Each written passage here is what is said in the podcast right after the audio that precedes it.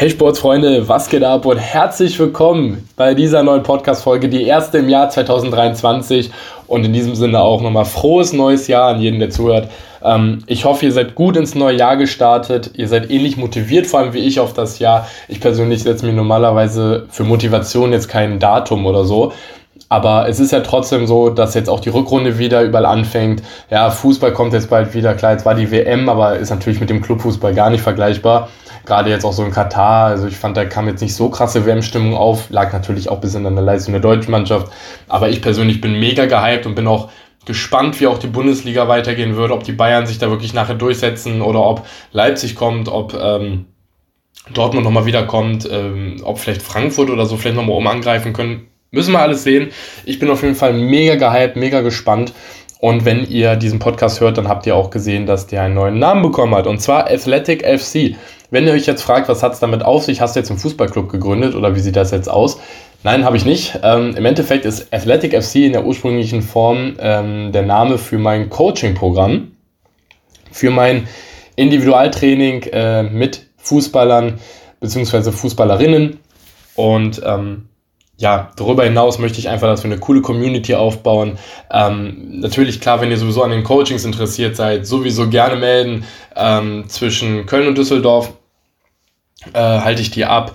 Individualtrainings, wir kümmern uns um Athletik, um Technik, um Ausdauer, um Koordination, äh, um die Abschlussstärke, ähm, ja, ums Passspiel, alles Mögliche. Wir, wir kümmern uns um deine individuellen Fähigkeiten.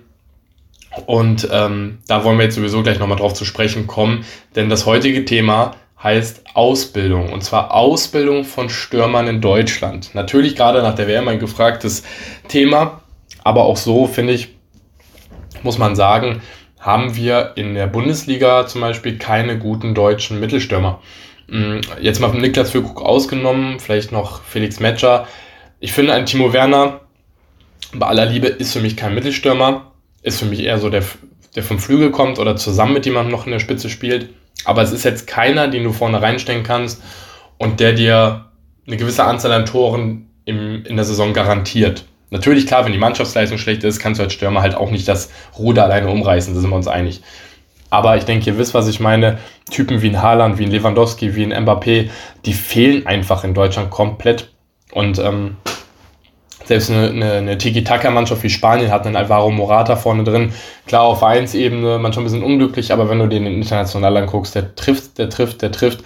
Ähm, dann von Argentinien brauchen wir gar nicht anfangen. Klar ist dann Leo Messi, aber selbst dann haben sie noch einen, einen Alvarez, einen Martinez dahinter. Äh, normalerweise hätten sie noch einen Aguero gehabt, wäre das mit seiner Herzkrankheit nicht gewesen. Aber an sich fehlt uns definitiv dieser eiskalte Knipser, wie es ein Gerd Müller, wie es ein Miroslav Klose war. Von mir aus nehmen wir noch Mario Gomez dazu, weil ich fand den vom Spielertyp eigentlich genau richtig für die Nationalmannschaft. Der war in manchen Abschlusssituationen ein bisschen ungünstig. Aber du kannst solche Leute natürlich auch nicht in so einen Ballbesitzfußball, finde ich, mit reinnehmen. Dafür sind die einfach nicht die Typen. Ja, ähm, ich rede wirklich von Leuten, denen du die Bälle in den 16er legst und die wirklich das Ding, das Leder wirklich komplett draufknallen und ähm, einfach auch mal dem Torwart den beschäftigen auf Dauer. Ja? Selbst wenn fünf, Treff, äh, fünf, fünf ähm, Abschlüsse nicht reingehen, dann geht halt der sechste rein. Aber die es wirklich auch versuchen. Ja? Ich finde, Deutschland hat sich spielerisch, was technisch angeht, von den Flügeln aus, vom Mittelfeld aus, mega gut gemacht. Aber es wird zu viel um den 16 herumgeschoben. Das liegt, wie gesagt, daran, dass du in der Box niemanden als Anspielstation hast. Den Kai Havertz kannst du nicht kann, kann, also klar, er hat auch seine Qualitäten, ne, kann man jetzt ihm nicht abstreiten, aber ich sehe ihn dann eher als hängende Spitze irgendwo. Ja? Ähm, dann ein Serge Gnabry ist auch keiner für ganz vorne drin. Ähm, auch ein Thomas Müller, der, wenn er überhaupt nochmal für die deutsche Nationalmannschaft aufläuft, ich glaube nicht. Ähm, ich weiß jetzt gar nicht, ob das beschlossene Sache ist, aber es hörte sich ja sehr stark danach an. Ist auch kein Mittelstürmer, ist auch leider nicht mehr so glücklich gewesen in der Nationalmannschaft, auch beim FC Bayern nicht mehr so im, im Fokus, was die Tore angeht. Macht immer noch viel für die Mannschaft, keine Frage. Aber ich denke mal, ihr wisst, worauf ich hinaus möchte. Und ähm, das mit dem Stürmer-Ausbildung, ähm, das hat natürlich auch ein bisschen was damit zu tun, was ich gerade sagte, mit meinem Coaching-Programm beispielsweise. Denn in meinen Coachings geht, wird es darum gehen, halt wirklich individuell für die Position des Spielers oder der Spielerin ein Trainingsprogramm zu entwickeln, sodass man halt auch wirklich die Abläufe trainiert, die im Spiel auch gefragt sind. Das heißt, wenn ich einen Innenverteidiger habe, werde ich mit dem nicht hauptsächlich Abschlusstraining machen. Da gucke ich, dass das Passspiel vernünftig ist, da gehe ich an den Kopfballpendel, beziehungsweise versuche grundsätzlich Kopfbälle zu trainieren, versuche ähm, Zweikampfstärke zu trainieren, versuche sehr viel Athletik zu machen, ja, damit man wirklich auch einen stabilen Oberkörper, einen stabilen Rumpf auch hat, ähm, um sich durchsetzen zu können. Ähm, ja, die, die äh, Ausdauersprinten nach vorne, nach hinten machen, äh, Grätschen trainieren, also wirklich diese Intensivzweikämpfe trainieren. Klar kannst du Abschlüsse überall mit rein, äh, rein äh, nehmen, weil das Hauptziel im Fußball ist es nur mal Tore zu schießen und zu gewinnen, ganz klar, aber halt eben auch Tore zu verteidigen und das würde ich zum Beispiel eher mit einem Verteidiger als mit einem Flügelspieler machen. So, und da da finde ich, da muss ein bisschen was stattfinden in den unteren Ligen schon. Ich rede jetzt nicht von der übelsten Kreisklasse, wo man nur just for fun kickt, aber ich rede so ab da, wo ein Wettbewerb herrscht. Nimm mal von mir aus die Landesliga vielleicht mal wenigstens dabei. Oder wenn du als Jugendmannschaft äh, Niederrheinliga beispielsweise oder A-Union Bundesliga von mir spielst, dann muss, finde ich, jeder irgendwo eine Extraschicht im Training haben. Das heißt, du organisierst das Training halt auch ganz anders. Ähm, Oldschool ist es natürlich so, wir machen jetzt einmal Ausdauer oder einmal Aufwärmen, dann machen wir ein bisschen Dehnen, dann, was sowieso vom Sprinten keine gute Idee ist, es sei denn, du machst ähm, also, also ähm, passives Dehnen, das heißt, du, du, versuchst die Bewegung damit zu nehmen. Ähm, das ist noch eine Sache, aber statisches Dehnen bitte immer äh, als regenerative Einheit machen.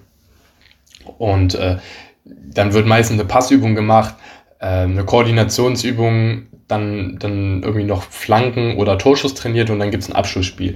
Und das wird aber immer mit der ganzen Mannschaft gemacht. Das wird halt selten aufgeteilt nach Stürmer, Mittel oder überhaupt nach offensiven Mittelfeldspielern Stürmer oder ähm, sagen wir mal nach Verteidigern, defensiven Mittelfeldspielern, also Sechser oder Zentrale äh, zum Beispiel.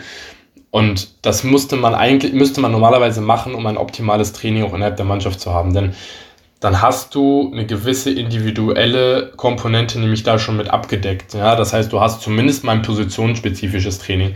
Natürlich ist das nicht alles immer auf den Einzelnen abgestimmt. Natürlich hat der Einzelne auch immer seine unterschiedlichen Laufwege, die er bevorzugt oder, oder äh, Annahmetechniken oder Abschlusstechniken und so weiter. Das kannst du natürlich nicht immer so kontrollieren. Aber ich finde, da muss das schon anfangen, dass man bei einer Stürmerposition den auch wirklich Sachen trainieren lässt, die beim Stürmer äh, auf der Stürmerposition noch gefragt sind. Das heißt, Ball festmachen, ja, ganz, ganz wichtig als Mittelstürmer. In, also klar, kommt noch mal so auf die Größe an, was für ein Spielertyp du bist. Aber wenn wir jetzt mit einem Mittelstürmer reden, sagen wir mal größer als 1,85 ähm, oder 1,80 wenigstens, der muss die Bälle festmachen können, der muss seinen Körper reinstellen können, der muss den Ball mal abklatschen lassen können. Ähm, das heißt sicheres Passspiel, ähm, aber auch wie gesagt Durchsetzungsvermögen, Kopfballspiel, Abschlussstärke im 16er vor allem. Ganz, ganz wichtig. Und da habe ich jetzt so ein paar Sachen mir mal rausgeschrieben, ähm, die ich beim DFB entdeckt habe. Und ich habe eigentlich nur nach Lehrgängen geguckt, beziehungsweise wollte noch äh, ein, zwei Fortbildungen machen und bin dann da auf ein Zitat gestoßen zum DFB-Stürmerprogramm. Ich lese euch das einmal vor, der ist so ein bisschen fachchinesisch, ich versuche das ja vernünftig vorzulesen, sodass ihr dabei nicht einschlaft. Also, der deutsche Fußball kann in seiner Historie auf einige echte Mittelstürmer wie Gerd Müller und Miroslav Klose verweisen, die einen großen Anteil an seiner Erfolgsgeschichte hatten. Das derzeitige Dilemma ist jedoch, Achtung, dass es in Deutschland exakt für dieses Anforderungsprofil an Spieler bzw. Spielerinnen von Weltklasse-Format mangelt. Wobei ich sagen muss, Spielerinnen, Alexandra Popp, ich weiß nicht. Ne? Also ich glaube, da ist man schon gut besetzt. Aus diesem Grund startet der DFB das Stürmerprogramm. Zukünftig sollen wieder vermehrt Spiel, durchsetzungsstarke und treffsichere Angreifertypen in zentralen Positionen ausgebildet werden. Auf der Grundlage einer ausgiebigen Profilanalyse erfolgte die Erarbeitung eines Praxiskonzepts, welches die Ausbildungsqualität kurz- bis mittelfristig erhöht. So, lasst das einfach mal sacken. Ich erkläre euch was dazu. Und zwar ist das im Endeffekt ja nichts anderes als ein Statement. Jo, wir haben gecheckt, da fehlt vorne was, wir müssen was tun. Gut, dass man das zumindest offensichtlich in der Theorie zumindest mal erkannt hat. Was mich jetzt interessiert, ist natürlich, wie man das in der Praxis umsetzt. Und das wird man natürlich in der Zukunft dann erst sehen. Ähm, ein Blick hinter die Kulissen in der DFB-Akademie diesbezüglich wäre sehr interessant. Ich finde das nämlich, ich finde, das ist in Deutschland momentan immer so ein gesellschaftliches Ding. Ne? Ich meine, ich bin jetzt keiner, der gerne über Politik redet, weil da könnte ich so viel so viel zu sagen und so viel mich reinsteigern. Das, das lasse ich immer sein. Ähm, aber ich finde, es ist genauso beim DFB momentan. Es ist überall, wo eine Struktur herrscht. Es wird von oben sehr viel gesagt, wir brauchen hier neu, wir müssen da revolutionieren und es braucht und es braucht und es braucht hier und da. Aber es, würde, es wird nie gesagt, wie man es umsetzen möchte. Dass das alles gebraucht wird. Ich, ich bin auch ehrlich, ich weiß, dass wir in Deutschland bei Inflation ein höheres Gehalt brauchen, um alle Kosten zu decken. Gut, dafür muss kein Wissenschaftler sein. Genauso muss ich kein Wissenschaftler oder ein Verantwortlicher sein, um zu wissen, dass wir Stürmer fürs DFB-Team brauchen. Mit, richtige Mittelstürmer, erfolgreiche Mittelstürmer. Und die züchtest du ja nicht mal eben von heute auf morgen, so wie eine Pflanze.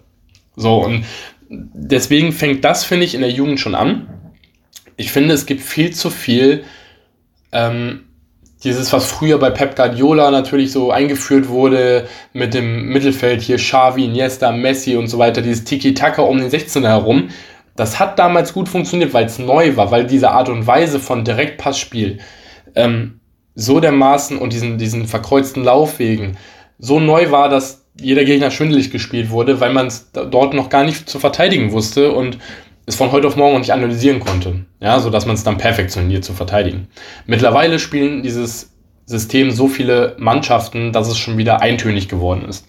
Und dieses um 16 herumgeschiebe, das hast du halt gesehen. Gegen manche Mannschaften kannst du es machen, um die so ein bisschen müde zu machen, es ist alles taktisch in Ordnung. Also, wenn du es in der Bundesliga machst, wo du mehrere Spiele im Jahr hast ähm, und nicht nur diese kleine Vorrunde, ähm, dann kannst du das machen, weil dann sagst du, okay, dann nimm heute mal nur einen Unentschieden mit, dann hat es halt so nicht mehr gereicht. Ist zwar auch unbefriedigend, aber im Endeffekt ist es so, du kannst es abhaken und weitermachen. Bei einer WM-K.O.-Runde bzw. Vorrunde kannst du das nicht. Wenn du dann einmal in die erste Niederlage schon drin hast, wie im ersten Spiel in Japan, und da war auch die Chancenverwertung ja im Endeffekt, finde ich, fast schlimmer, als das Defensivverhalten von uns in den zwei Situationen. Ich meine, das fand ich auch nicht gut, aber schießt du da 5, 6 Tore, hat sich die Sache eh erledigt. Und ich finde, da darf man sich nicht immer auf die Verteidigung verlassen. Klar, hapert es da auch, aber ich bin ehrlich, hätten wir vorne einfach fünf Tore gemacht und die hätten wir zweifelsohne machen können bei 30 plus Torschüsse, ähm, dann ja, muss man einfach sagen, dann, dann, dann machst du dir über die zwei Gegentore, du kriegst auch keine Gedanken mehr, weil dann hast du immer noch ein Torverhältnis von drei. Also plus drei. Und ähm, was ich in diesem Stürmerprogramm jetzt witzig finde, wenn du ein Programm hast, dann hast du ja einen genauen Ablauf, wo du ähm, weißt, okay, Step 1, Step 2, Step 3, bis wir da sind. Ähm, mich würde das halt interessieren, wie der DFB sich das vorstellt, denn du kannst ja schlecht in Vereine gehen und die Leute zwingen, Mittelstürmer zu spielen. Das, das kannst du ja nicht machen. Du kannst ja nur lernen, den Spaß am Fußball so früh wie möglich zu vermitteln und das ist ja sowieso viel zu kurz gekommen die letzten Jahre diese ganzen NLZs, die hochgezogen wurden, ich finde es an sich nicht schlimm, aber ich finde, da gehen Persönlichkeiten unter. Und so ein Niklas Füllkrug, du siehst, dass der nicht in einem modernen NLZ war, ähm, weil der noch so frei Schnauze agiert. Und das finde ich persönlich sehr, sehr wichtig. Solche Typen brauchst du einfach, die, wie man so schön sagt, dreckig sind. Und da habe ich mal so eine, so eine Statistik mitgebracht. Habe ich mir alles hier aufgeschrieben, wenn ich das hier nur noch äh, vorlesen muss, ist ein bisschen einfacher. Und zwar ähm, werden bis zu 85 Prozent, 85 Prozent aller Torchancen und Treffer aus zentraler Position zwischen Torlinie und Elfmeterpunkt erzielt bzw. rausgearbeitet. Das heißt, es findet alles gefühlt um den Fünfer statt.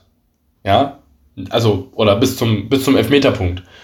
Davor ist weitestgehend uninteressant. Natürlich gibt es viele ähm, viele Momente auch, wo Leute den vom 16er Eck den, den mal oben reinlegen. Aber das meiste passiert aus den Halblinien des Strafraums. Ja? Und ähm, das heißt, wenn ihr den Strafraum quasi einmal nur so teilen würdet, ja, das sind so die Halblinien. Und das ist so ungefähr der Elfmeterpunkt. Und äh, über ein Drittel der Treffer wurde von dort aus über uns auch vorbereitet. Ne? Also das heißt, ähm, wir haben gar nicht mal diesen, diesen Fall, dass man sagt, okay, es müssen immer nur hohe Flanken sein. Es ist sehr, sehr viel, was im 16er über Kurzpassspiel erfolgt oder teilweise auch so kleine gechippte Bälle nach oben, äh, nach vorne ähm, auf den Elfmeterpunkt, ähm, wo, der, ähm, wo der Stürmer nur den Kopf reinhalten muss. Ja? Das heißt, für Stürmer auf jeden Fall wichtig, immer anspielbar zu sein, ähm, von aus welcher Lage auch immer. Äh, wenn du einen vernünftigen Mittelstürmer vorne drin hast, der immer anspielbar ist, der sich durchsetzen kann, der eine gewisse Größe mitbringt, gewisse Durchsetzungsfähigkeit und einen Ehrgeiz und ja, einen unbändigen Willen einfach. Nehmen wir mal so einen Erling Haaland, der auf positive Weise total bekloppt ist. Ähm, ja, wenn du so jemanden vorne hast, dann hast du immer so, eine, so ein Ass im Ärmel noch. Und ähm, darum kreative Spieler stellen, dann bist du gut aufgestellt. Was ist das Learning jetzt aus den Statistiken? Es muss weiterhin das große Ziel in jedem Spiel sein, in die Box zu kommen. Ja, das heißt, ähm, ja, ums Verrecken die Bälle da vorne reinzukriegen. Ist ja egal, ob der Stürmer den nachher nur festmacht und ablegt, damit den jemand anders verwerten kann, oder ob der Stürmer den annimmt, sich dreht und dann aufs Tor schießt. Völlig egal. Ne? Oder ob er versucht, hinter die Kette zu kommen mit langen Bällen über die, über die äh, Verteidigung.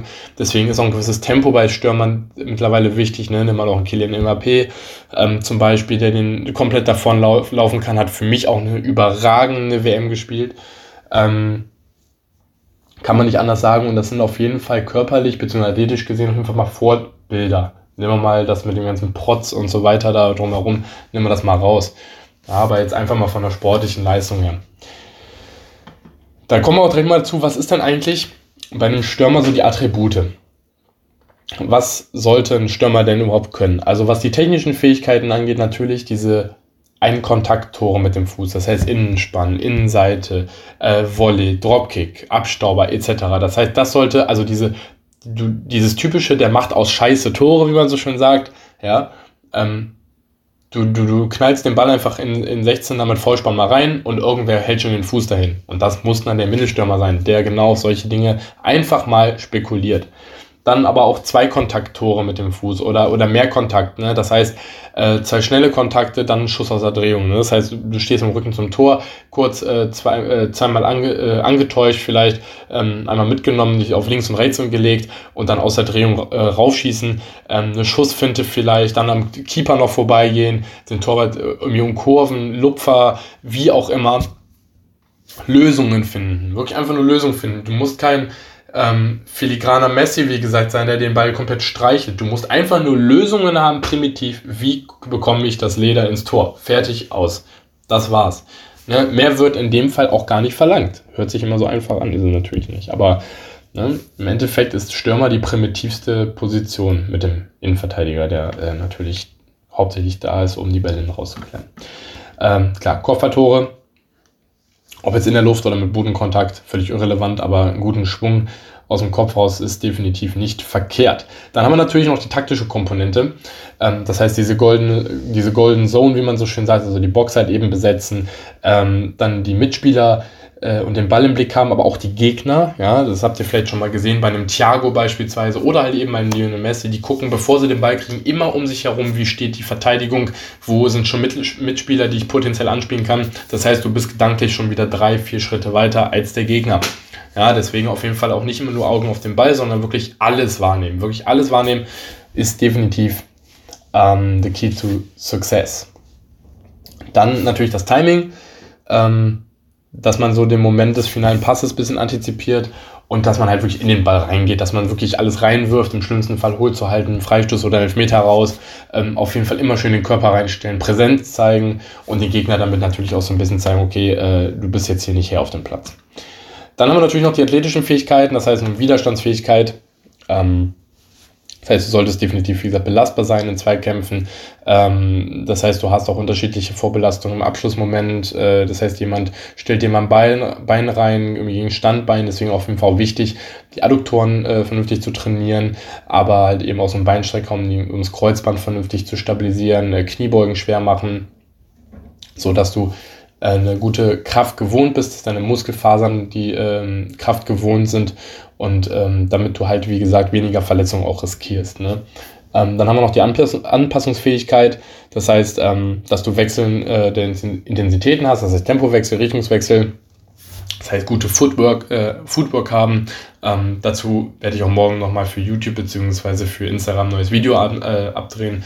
Ähm, das wird dann, denke ich mal, so Food Drills wahrscheinlich heißen, ähm, dass man, Entschuldigung, schnelle, schnelle Schritte machen kann, kleine Schritte machen kann, schnelle Drehungen machen kann, dass man einfach reaktionsschnell handelt und immer dem Verteidiger, wie gesagt, einen Schritt voraus ist. Und natürlich die Stabilität und Durchsetzungsfähigkeit, ähm, ja, braucht man, glaube ich, nicht mehr viel zu sagen.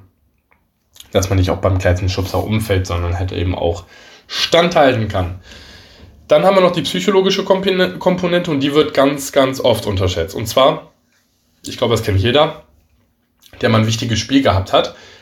Du gehst auf den Platz, du hast beim Aufwärmen hast du gemerkt, boah, heute wird richtig geiles Spiel, ich bin richtig motiviert als fuck und ähm, warum auch immer, du kommst rein und auf einmal zittrige Knie vom Abschluss. Äh, du überlegst viel.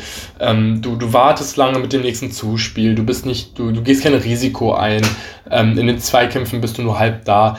Und das hat viel mit dem Kopf zu tun. Glaubt mal, wenn ihr auf den Platz geht und wirklich sagt, ey, ich reiße jetzt heute alles ab, egal was passiert, dann werdet ihr auf jeden Fall mehr rausholen können aus den 90 Minuten oder halt eure Einsatzzeit als wenn ihr reingeht und, und euch vielleicht schon Gedanken macht, ah, scheiße, der, der Zweikampf war jetzt nicht gut, was ist, wenn, wenn ich den zweiten auch verliere? Und dann kommt ja immer eins zum anderen. Das heißt, immer das positive Mindset in jeder Aktion beibehalten, ist enorm wichtig für eure, für eure nächsten Handlungen, denn ihr müsst überlegen, auch das Gehirn steuert über die Synapsen, oder beziehungsweise steuert ja die Synapsen an der Muskulatur auch an. Das heißt, wenn ihr nicht fest davon überzeugt seid, dass ihr in den Zweikampf geht und den gewinnen werdet, ja, ähm, dann wird eurem, euer Muskel in dem Moment nicht die maximale Spannung haben. Ja, weil es für den Körper im Endeffekt nicht notwendig ist und beziehungsweise weil der Körper schon damit rechnet, dass das nichts gibt. Ja, deswegen immer schön im Kopf halten, okay, ich bin der krasseste Motherfucker jetzt hier auf dem Platz und ich reiß das Ding jetzt hier richtig ab. Ja, ähm, das heißt, Einfachheit und Konstanz ne, durch Wiederholungen erfahren. Das heißt, du gehst erstmal auf den Platz und das Erste, was du machst, die erste Minute, die du auf dem Platz bist, sofern du natürlich das Team im Ballbesitz bist, Du guckst, dass du jeden Ball, den du bekommst, entweder erstmal sicher zum Mitspieler abprallen lässt, dass du den Ball annimmst, gute Ball, äh, Ballbehauptung hast, äh, erstmal einen sicheren Pass spielst nach hinten vielleicht oder ähm, da, wo der Gegner wirklich sehr weit weg ist, ähm, dass du versuchst, wie gesagt, erstmal sichere Pässe zu spielen und erstmal die Sicherheit von alleine ausholst. Ja, das ist erstmal ganz, ganz wichtig. Ähm, dann die Vorstellungskraft und Fantasie für ein Gefühl beziehungsweise so ein Instinkt ne, ähm, in, in Offensivsituationen. Äh, das heißt, dass du dir während des Spiels oder, oder vor dem Spiel schon am besten den Abend davor schon immer wieder vorstellst, boah, wie, wie wäre es, wenn ich jetzt den langen Ball bekomme, sprinte ich komplett durch, knall ich das Ding oben in den Winkel, äh, beim Elfmeter vielleicht. Ja, dass du dir schon ein bisschen so vom Mindset her das alles so vormalst und schon du sollst ja nicht überheblich ins Spiel gehen, aber dass du wirklich mit richtig viel Energie da reingehst und sagst, ey, der Gegner hat hier keine Chance, ich bügel den das Ding hier komplett unter, unter den Querbalken ähm, und, und dann wirklich halt mit dem, mit dem richtigen Biss, mit dieser Verbissenheit einfach dahinter zu sein, ich muss den Ball unbedingt bekommen, ich muss diesen Ball unbedingt oben im Knick versenken, ähm, no matter what und ähm, ja, nicht so viel drüber nachdenken, was wäre, wenn es schief geht. Ähm, dann auch natürlich Emotionalität äh, ne? und dann hier Umgang mit Misserfolg, gerade auch im Torabschluss begleiten, dass man auch sagt, okay, ähm, ich, ich mache mir jetzt nicht so viel daraus, wenn, wenn, wenn mal irgendwie ein Ball verloren geht, wenn äh, der, der Abschluss daneben geht, auch wenn der mal weit drüber geht, ist halt so, kann passieren, selbst wenn du vom Tor stehst, das leere Tor nicht triffst, weil der Ball irgendwie huppelt vorher oder so, da kannst du nichts für. Ne? Das kann alles passieren. Wichtig ist, dass man dann wirklich dran bleibt und irgendwann sagt, okay, komm dann der nächste, dann der nächste, dann der nächste. Und es werden Spiele kommen, wo der nächste einfach gar nicht mehr kommt und du wirklich bis zum Ende dir denkst, mein Gott, was mache ich hier eigentlich? Aber das vergeht wieder und es kommen dann wieder bessere Zeiten, deswegen da auf jeden Fall immer Kopf oben halten und das Mindset richtig setzen. Ne, dann natürlich auch so Persönlichkeitsmerkmale ne, wie äh, Wille, Zielstrebigkeit, Fokus, Egoismus. Ne? Gesunder Egoismus ist auch sehr, sehr gut, gerade als Stürmer ähm, solltest du immer das Ziel haben, selber das Tor zu machen. Natürlich, wenn du auf den Torwart zuläufst, rechts von dir der Mitspieler komplett frei läuft, dann legst du den rüber, ganz klar, weil wenn du den dann verkackst, ist es, ja, es ist halt erstens unkollegial, den nicht rüberzulegen und es ist einfach unclever dir gegenüber, weil im Endeffekt hast du den Shitstorm auf deiner Seite, wenn du es dann nachher vergeigst. Und deswegen spiel lieber einmal mehr rüber und freut euch zusammen über das Tor, als ähm, ja, dass du dann versuchst, irgendwie unmenschliche Dinge zu schaffen. Die passieren können, aber wie gesagt, keine Garantie.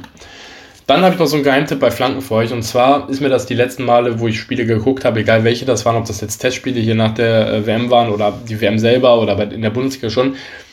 Ganz, ganz wichtige Sache, und das siehst du bei fast jedem Verein, wenn Stürmer aus dem Rücken des Verteidigers starten. Das heißt, beispielsweise Flanke kommt von links, Verteidiger steht erstmal vor dem Stürmer, Stürmer löst sich, bietet sich vor dem Verteidiger an oder rutscht rein, macht ein langes Bein, einen Flugaufball, wie auch immer, kann die Flanke dann doch als erster verwerten. So hinterm, hinterm, Stürm, äh, hinterm Verteidiger zu bleiben, ist an sich gar nichts Schlechtes, Wichtig ist nur, dass ihr damit richtig umgeht, dass ihr das richtig organisiert, dass ihr äh, über, über ja, Finger zeigt, dass ihr über ähm, ja, halt gewisse Zeichen kommuniziert und dass ihr eure Laufwege kennt. Das ist ganz, ganz wichtig. Und dann von hinten vor den Verteidiger kommen, ähm, ist die beste Alternative, beziehungsweise die best, der beste Weg, um Tore zu schießen mit Flanken. Ähm, da habe ich euch auch zwei Beispiele mitgebracht, wie unterschiedlich auch so ein bisschen Stürmer sein können. So ein Haaland beispielsweise, so wird jetzt so die neuen, ich will nicht sagen Goats, aber die neuen äh, gehypten Stürmer unserer Zeit jetzt äh, nach Messi und Ronaldo, und zwar Haaland und Mbappé ähm, für mich die beiden besten Stürmer momentan auf der Welt und ähm, die mit dem meisten Potenzial gleichzeitig eine Ära wie Messi und Ronaldo zu prägen. Grundsätzlich finde ich das immer blöd, immer wer ist der Bessere, weil ich finde, jeder ist auf eine, seine Art und Weise Weltklasse und äh, du kannst es halt einfach nicht vergleichen. Natürlich dieser Schritt von Ronaldo nach Al-Nassr jetzt, nach Saudi-Arabien, hat natürlich ihm marketingtechnisch gar nicht so gut getan, aber wie gesagt, ist trotzdem ein hervorragender Fußballer mit eigentlich guter Disziplin. Wir wissen selber nicht genau, was beim Menu vorgefallen ist, wer da wie recht hat. Von dem her kann man nachvollziehen, kann man es auch nicht. Ähm, ich bin da relativ neutral. Ja, Beispiel Haaland, da nehme ich mal ein Beispiel, da habe ich ein Video rausgesucht von ähm, 2020, 21 die Saison, also vorletzte Saison, wo äh, Dortmund gegen Gladbach gespielt hat. Und es stand 2-0 und äh, Haaland macht das 3-0. Köpft erst den Ball aus dem eigenen 16er bei einer Flanke von Gladbach raus, beziehungsweise in der Ecke war es, glaube ich. Ähm, Sancho geht steil, ähm, treibt den Ball über das komplette Feld und Haaland zündet mal sowas von den Turbo und äh, versenkt das Ding nachher dann zum 3 0. Ähm, was mir dabei aufgefallen ist, es gibt häufiger Vereine, egal welcher Verein jetzt, welche Liga, gibt es so Konter, wo jeder nur straight auf einer Linie nebeneinander rennt. Das ist das Dümmste, was du machen kannst, weil wenn der vordere oder der hintere, sage ich jetzt mal, kreuzt, hast du immer irgendwo ein Ablenkungsmanöver, wenn du 1 gegen 1 gegen einen Verteidiger gehst und daraus dann auch ein 2 gegen 1 wirst. Ähm, da hast du definitiv immer wieder einen Vorteil, weil du kannst halt einfach nicht zwei Leute gleichzeitig verteidigen. Es geht halt einfach nicht. Egal welchen Step du dann machst, ist im Endeffekt verkehrt als Verteidiger. Das heißt, Haaland hat man gesehen, wirklich der einzige Weg ist, straight in die Box zu kommen, ähm, gar nicht groß drüber nachdenken, einfach durchsprinten, gucken, dass man den Pass bekommt. Wenn man den nicht bekommt, hat man zumindest Freiräume geschaffen, weil die Verteidiger trotzdem mitgehen und du hast definitiv einen Mehrwert für deine Mannschaft gegeben. Und wie gesagt, dieser unabhängig, äh, also unabding, nee, jetzt fällt mir das Wort, also dieser, dieser unbedingte Wille, ja, ähm, Hauptsache das Tor zu machen, egal wie, der ist bei Haaland auf jeden Fall da und den sollten mehrere haben, bin ich ganz ehrlich. Ähm, ja, wenn wir jetzt Mbappé uns anschauen, zu guter Letzt, ist natürlich so ein Spieler, der oft am Abseits lauert, der die Verteidiger ein bisschen rausziehen kann, ähm, der die Pässe in die Tiefe erwartet, der die auch äh, hervorragend dann mitnimmt mit dem Erstkontakt, der einen super Abschluss hat. Das Tempo ist natürlich Wahnsinn. Ähm, und auch gerade dieses Jahr hat er das nochmal gezeigt, wie schnell er ist, wie schnell er vor allem in äh, Sachen äh, Tricks ist, im 1 gegen 1 im Dribbling. Ähm, das ist schon bemerkenswert, also das ist echt Weltklasse. Und ähm, ich hoffe, er bleibt auf jeden Fall dem Fußball sehr lange erhalten auf diesem Niveau, weil dann können die beiden nämlich jeweils für sich auch echt Rekorde aufstellen, glaube ich. Also wenn die so weitermachen, vom Haaland jetzt wirklich in so vielen Ligen auch, auch gerade in England da fast einen neuen Rekord jetzt schon aufgestellt, äh, braucht glaube ich nur zwei, drei Tore, dann hat er den Torrekord geknackt, ähm, hat alleine schon die Saison jetzt mehr Tore als komplett Chelsea geschossen und das ist Wahnsinn.